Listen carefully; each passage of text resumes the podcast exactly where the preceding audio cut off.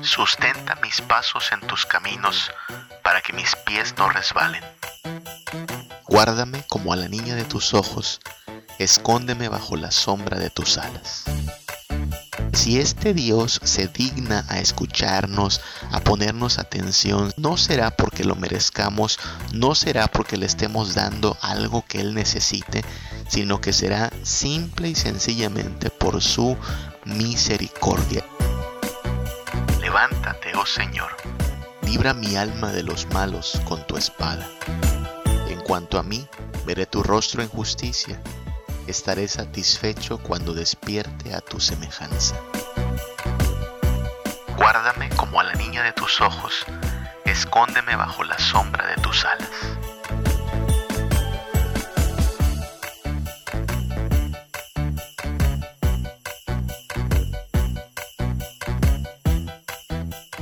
Buenos días, buenas tardes, buenas noches. Sea cual sea el momento en que nos estés escuchando, y donde quiera que te encuentres. Que el Señor te bendiga, te guarde y te sustente. Bienvenido a un episodio más de nuestro podcast Una vida reformada. Y esta ocasión quiero comenzar nuevamente mandando un saludo muy especial para mis hermanos, miembros de la Iglesia Príncipe de Paz de Mérida. Ya llevamos la cuenta de nueve domingos después de una larga, larga temporada de encierro por motivo de esta pandemia que estamos enfrentando como humanidad, hemos podido ya reunirnos por nueve domingos consecutivos, gracias a Dios, sin contagios, sin ninguna preocupación, tomando las medidas necesarias de sana distancia, pero con la esperanza de que el Señor nos sustenta a cada instante. Hemos podido tener domingos de comunión en el Señor, alabanza, eh, búsqueda de su palabra y asimismo de edificación unos con otros. Que el Señor les bendiga, mis hermanitos de la Iglesia Príncipe de Paz, a los que se pueden congregar y a los que por motivos diversos todavía no lo han podido hacer. Que el Señor les guarde y que el Señor les dirija.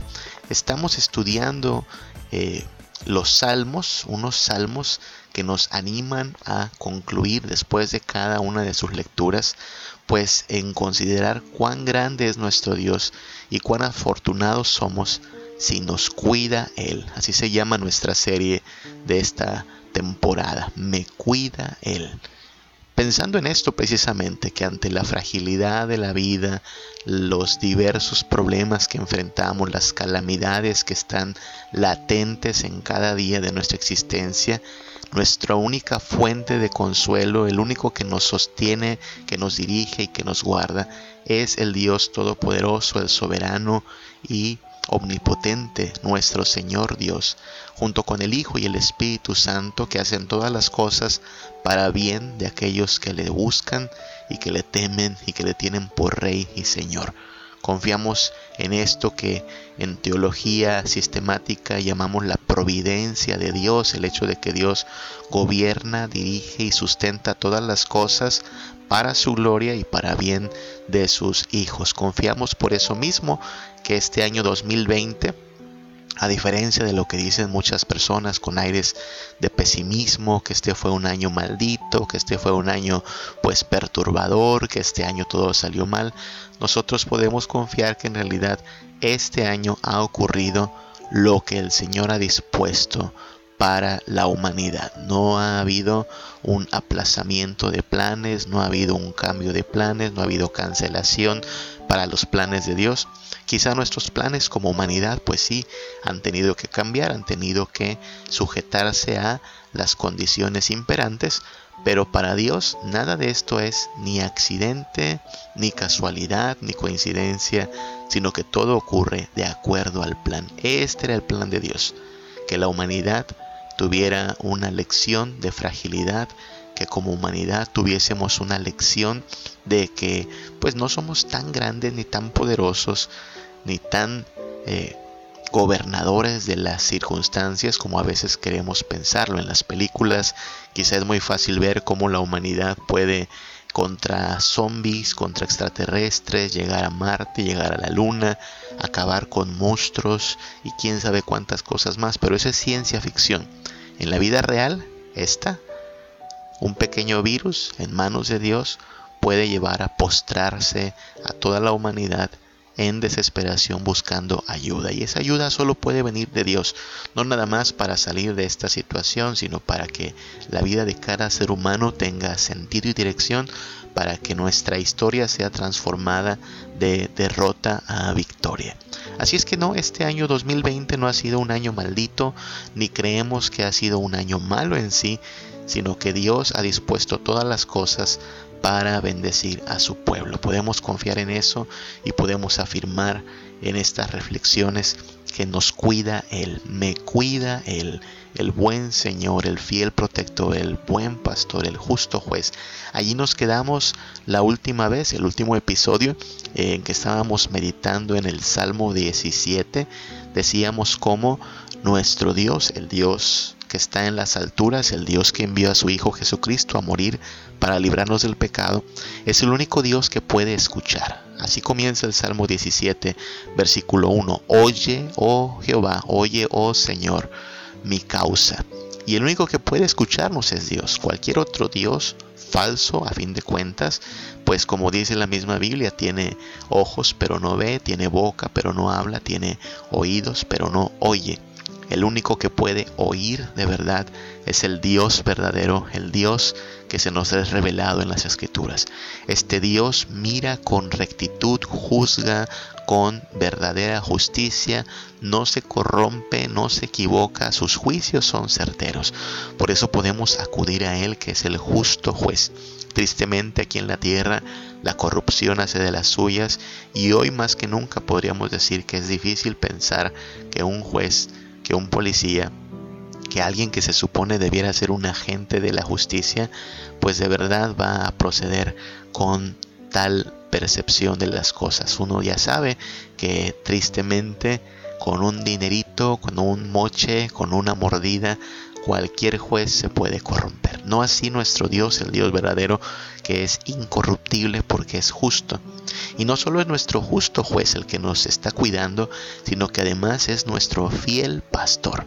En el Salmo 17, el versículo 5 dice, sustenta mis pasos para que mis pies no resbalen. La idea es de alguien que nos va guiando pasito a pasito poco a poquito mientras avanzamos, como lo haría un pastor con sus ovejas, siendo paciente, siendo solidario, siendo quien nos acompaña, siendo quien incluso soporta porque conoce de nuestra torpeza, de la facilidad con que nosotros nos podemos distraer y ahí está siempre este fiel pastor sustentando nuestros pasos en su camino para que nuestros pies no resbalen.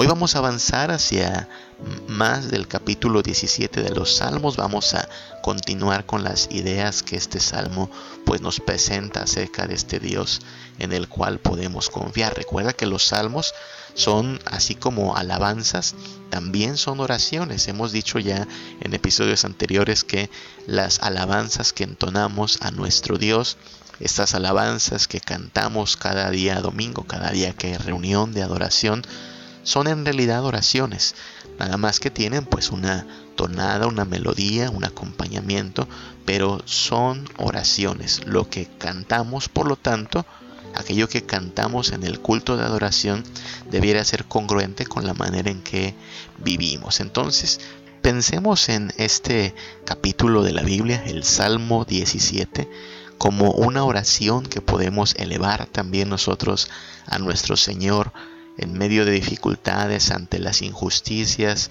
que se cometen contra nosotros o las injusticias que vemos en el mundo, ante los problemas y dificultades y adversidades, pensemos en este salmo como una oración que podemos elevar también a nuestro Dios. Estamos en el Salmo 17. Mira lo que dice el capítulo 17, versículo 7.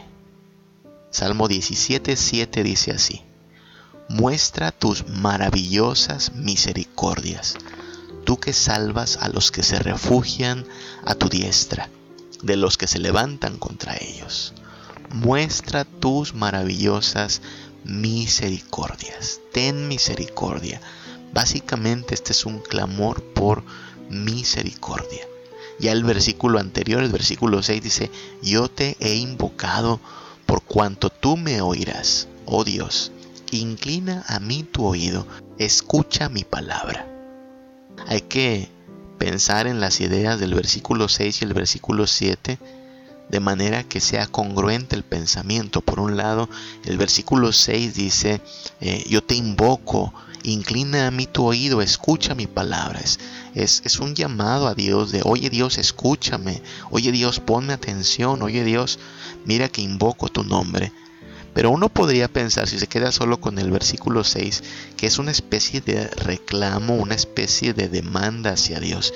Sin embargo, el versículo 7 ya nos dice, muestra tus maravillosas misericordias. Es decir, que si este Dios se digna a escucharnos, a ponernos atención, si este Dios tiene pues el gesto de atender a nuestra súplica, no será porque lo merezcamos, no será porque le estemos dando algo que Él necesite, sino que será simple y sencillamente por su misericordia. Eso es lo que está diciendo el versículo 7 muestra tus maravillosas misericordias. ¿Quién es este Dios que nos cuida? ¿Es el justo juez? Sí. ¿Es el fiel pastor? Sí. Pero por encima de todo es también el benefactor. Nosotros hacemos mucho hincapié, tanto en la iglesia como en este podcast, en distinguir en esta relación de pacto que tenemos con Dios, en el hecho de que Él es el benefactor y nosotros los beneficiarios y nunca, pero nunca se invierte este orden, ¿ok? Todo el tiempo nosotros somos beneficiarios, es decir, estamos recibiendo, disfrutando, teniendo todo de parte de Él como aquellos que lo necesitamos, como aquellos que dependemos de Él. Y Él todo el tiempo está dando pródigamente, generosamente, abundantemente sus bienes, sus bendiciones para con aquellos que le invocan. Es decir, Él siempre es el que da sin necesitar y nosotros somos siempre los que recibimos dependientes de Él, beneficiarios, eso somos. Y Él es el benefactor. Todo lo que hace hacia nosotros es por pura misericordia. Piensa en eso, porque entonces no significa que Él nos necesita, no significa que Él depende de nosotros. Hay que tener cuidado porque algunas... Eh, pues de estas imágenes que se mandan vía WhatsApp, vía Facebook, que tienen la intención de ser una reflexión, digamos, bonita, interesante, a veces presentan a Jesús como si estuviera mendigando atención, como si estuviera eh, desesperadamente buscando de cierta eh, atención del ser humano. He visto algunas especies de, de fotos que ponen a Jesús algo triste diciendo, hoy no me has hablado, hoy no me has buscado, cuánta falta me haces. Y la verdad es que aunque no podría ser la intención original de una publicación así, termina distorsionando esta relación benefactor-beneficiarios. Porque Dios y Jesucristo no están eh, carentes de atención, no están urgidos de que alguien les haga gente. Ellos por sí mismos ya están bastante satisfechos, gozosos, plenos. Dios el Padre, el Hijo y el Espíritu Santo gozan de toda la gloria que siempre han tenido. Ellos no dependen de nosotros. ¿Ok? Ellos son benefactores, nuestro Dios es benefactor. Somos nosotros los que dependemos de Él y deberíamos entender que nuestra alma se seca porque no encuentra en esta tierra sustento y algo que calme su vacío y tal sequedad solo es saciada en Cristo Jesús, que nuestra alma se agobia de una especie de hambre en el corazón que solo puede ser aliviada, calmada en Cristo Jesús. Somos nosotros los que lo necesitamos a Él, porque Él es nuestro benefactor. Versículo 7 del Salmo 17, muestra tus maravillosas misericordias. No solo habla de misericordia, sino de maravillosas misericordias. Fíjate que hay veces que incluso cuando hablamos de la oración, como estamos hablándolo a través de esta reflexión, la oración a veces se ha distorsionado dándole un sentido como de mérito, un sentido como de sacrificio, por medio del cual nos presentamos delante de Dios como una especie de benefactores. ¿Ves? Se rompe esta relación o se tuerce y terminamos siendo nosotros los benefactores y Dios el beneficiario de nosotros. Y a lo mejor no ocurrió con esta intención, pero por eso hay que evaluar todo lo que hacemos a la luz de la palabra de Dios. Mira cómo muchas veces eh, en mi infancia y todavía en mi juventud participé de estas reuniones de oración que le llamábamos veladas de oración. Y la idea era que nos íbamos a pasar toda la noche, precisamente así, en vela, velando, haciendo oración a nuestro Dios. Y muchas veladas comenzaban a las 6 de la tarde y se prolongaban hasta las 6 de la mañana. De hecho, a eso se le llamaba una completa velada de oración. De 6 de la tarde a 6 de la mañana. Y era una especie de sacrificio, una especie de a ver quién aguanta. Y me atrevo a decir lo que muchos de los que asistíamos pues nos sentíamos algo así como cristianos de élite, ¿no?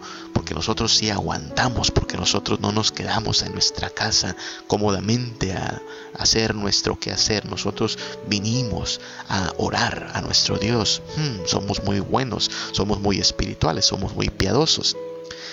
Y aunque no dudo que alguien podría haber asistido con una mentalidad en realidad piadosa y no así de farisaica como la que acabo de describir, Termino pensando, después de años, que aquellas veladas de oración de alguna manera eran vistas como una especie de sacrificio, como una especie de mérito para nuestro Dios.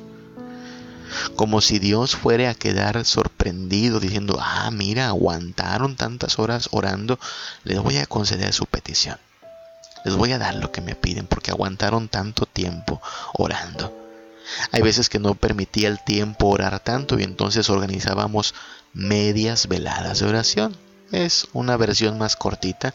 En mi caso eran reuniones de 8 de la noche a 12 de la medianoche y era lo mismo, estar orando.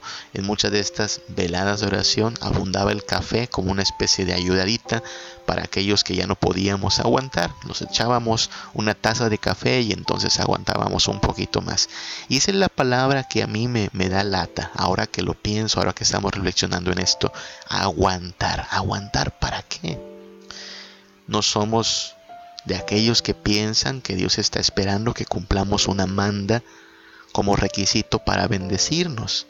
Dios no espera que vayamos de rodillas al templo, Dios no espera que nos demos de azotes con la Biblia. Dios es nuestro benefactor y nosotros sus beneficiarios. No estoy diciendo que no oremos, mira, si tú quieres orar, de 6 de la tarde a 6 de la mañana, hazlo. De hecho, te animo a que lo hagas como lo dice Jesucristo. Cerrada tu puerta, tú y tu Padre en lo secreto. No lo publiques, no lo anuncies y créeme, Dios, Dios va a edificarte y bendecirte en esa dinámica.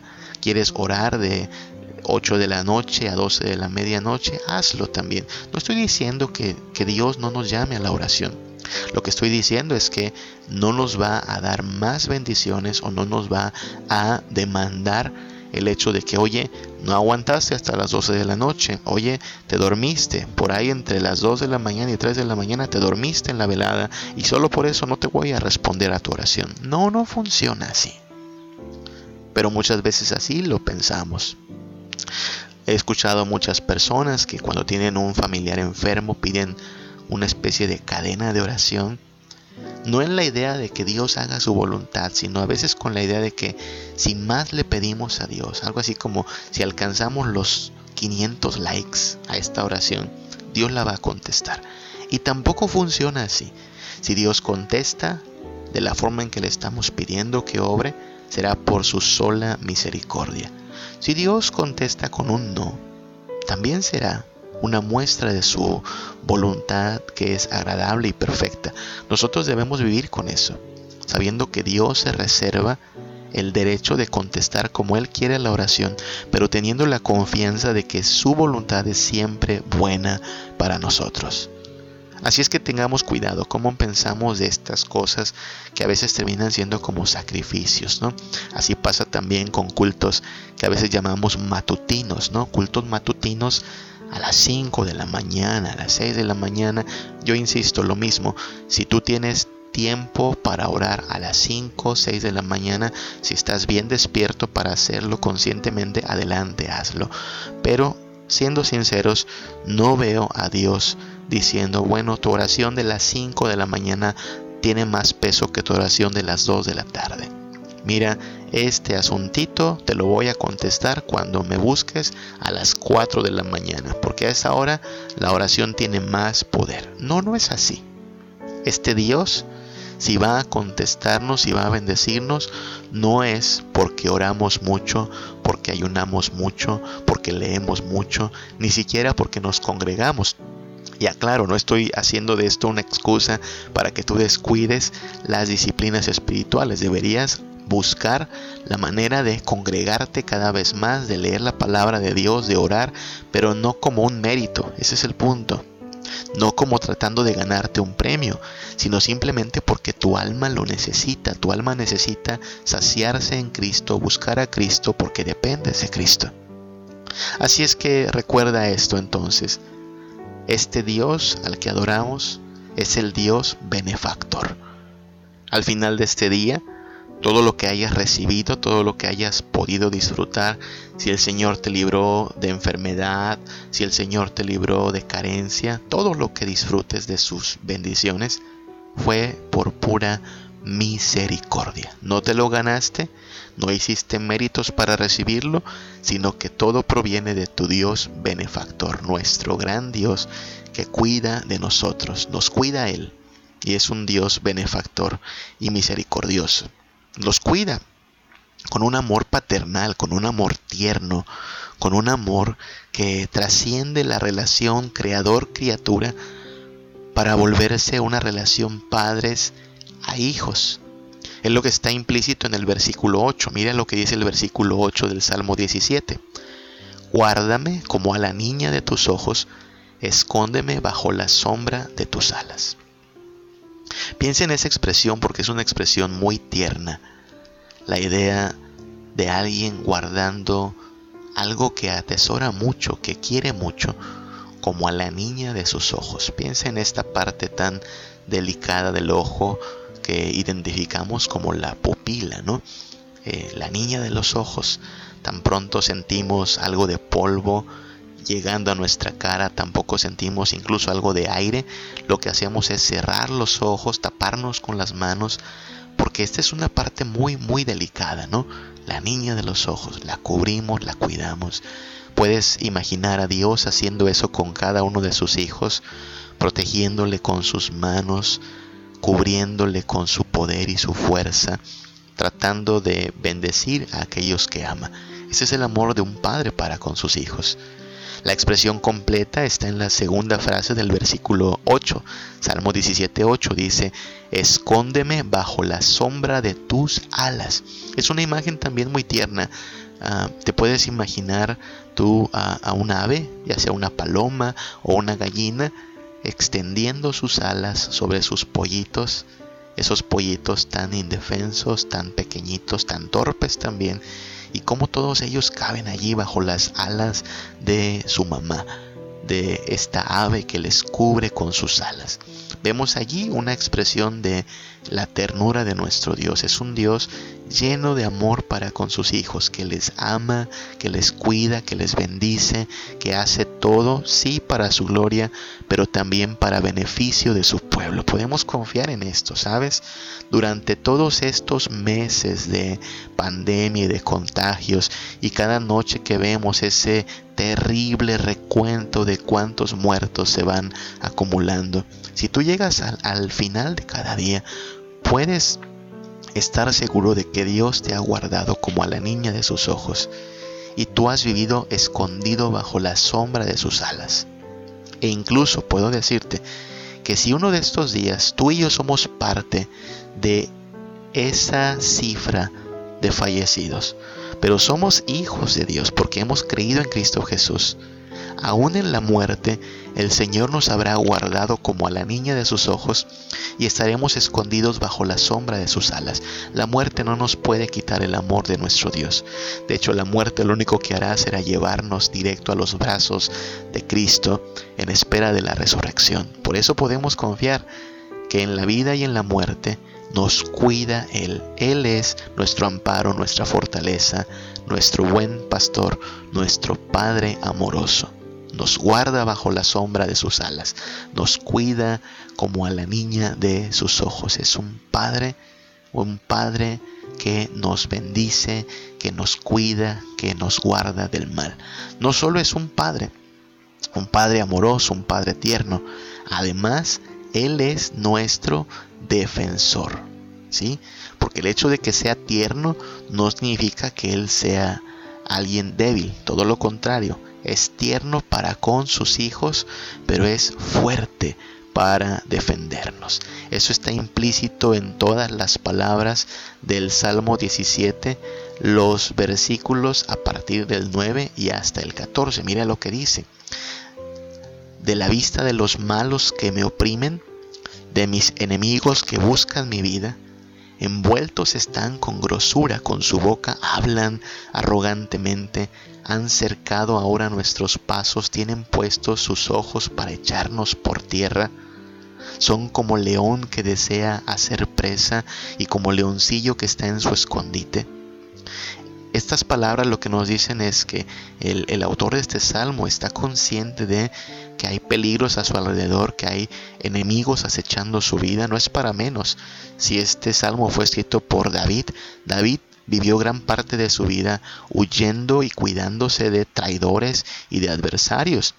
Así es que él clama a Dios y dice, Señor, tengo enemigos, tengo adversarios, tú puedes librarme de ellos. Y lo hace en, un tono de súplica, pero un tono de súplica con deseos de que Dios intervenga. Mira, el versículo 13 dice así, levántate, oh Señor, sal a su encuentro, póstrales. Póstrales significa derrótalos, aniquílalos, acábalos. Libra mi alma de los malos con tu espada. Esta es una escena bastante eh, bélica, si la escena anterior fue una escena bastante tierna, donde Dios cubre con sus alas a sus pequeñitos como una gallina lo haría con sus polluelos, esta escena es hacia el otro extremo bélica, bastante bastante violenta. Es Dios sacando su espada y nosotros como sus hijos diciendo, Dios, mátalos, aniquílalos, póstralos, derrótalos, saca esa espadota que tienes y demuestra que eres un gran guerrero. Versículo 14, de los hombres con tu mano, oh Jehová, de hombres mundanos cuya porción la tienen en esta vida y cuyo vientre está lleno de su tesoro, sacian a sus hijos y aún sobra para sus pequeñuelos. Habla de hombres que solo están buscando tener más, acaparar más, embriagados de poder, que creen que tienen el mundo en sus manos, hombres que cometen iniquidad, cometen injusticia, andan impunemente, hombres al fin y al cabo corruptos, quizá muchos de ellos con posiciones de poder y precisamente por eso abusando de tal poder para dañar al débil y para dañar a aquel que está vulnerable bajo su influencia.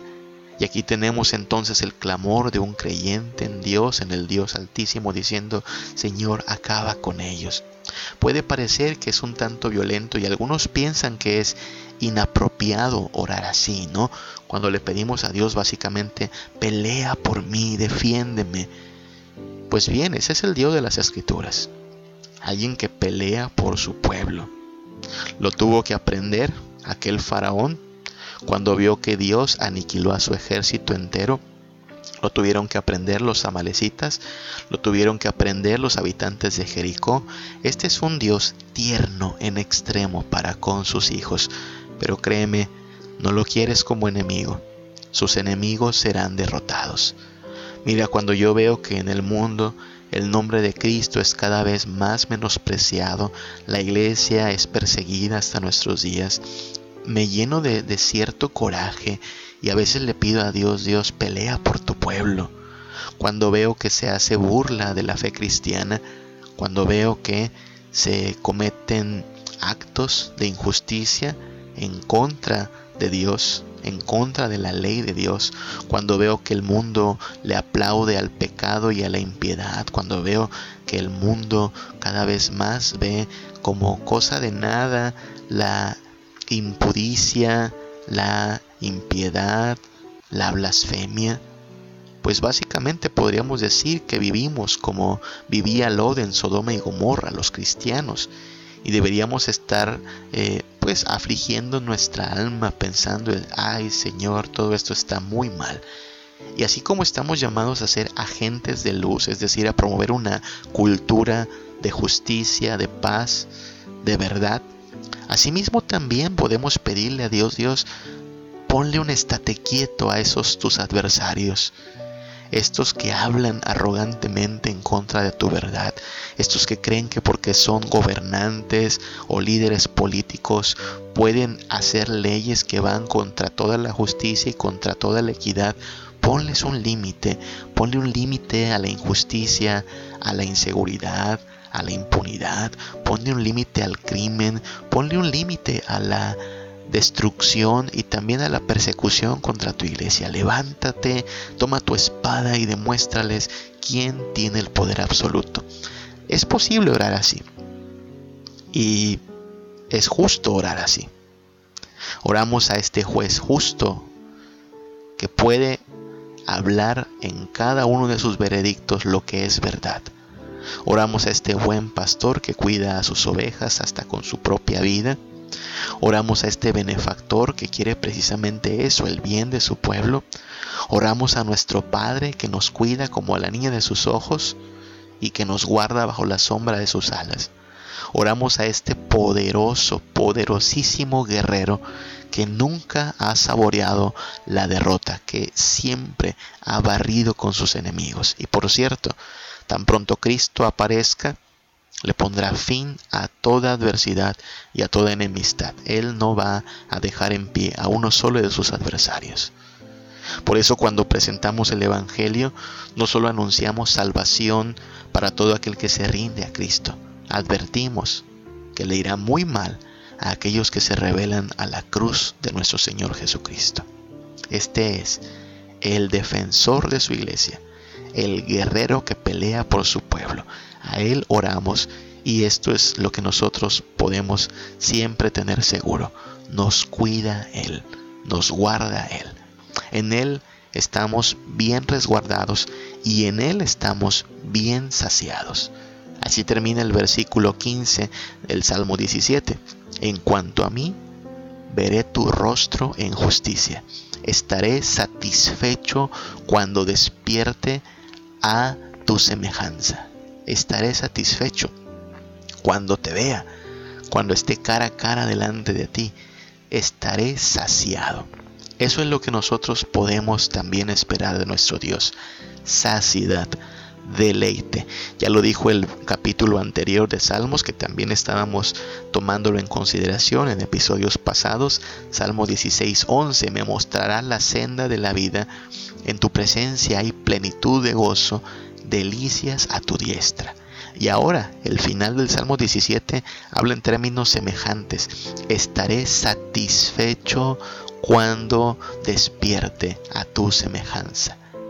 La idea es que en la presencia de Dios, en esta relación, en esta comunión con este Padre bondadoso, con este benefactor que a manos llenas bendice a su pueblo, con este gran Salvador de su nación, estaremos saciados. En esta relación encontramos deleite, encontramos lo que por fin nos satisface, nos llena de plenitud, nos lleva a ya no estar buscando en el pecado lo que ya sabemos que no vamos a encontrar.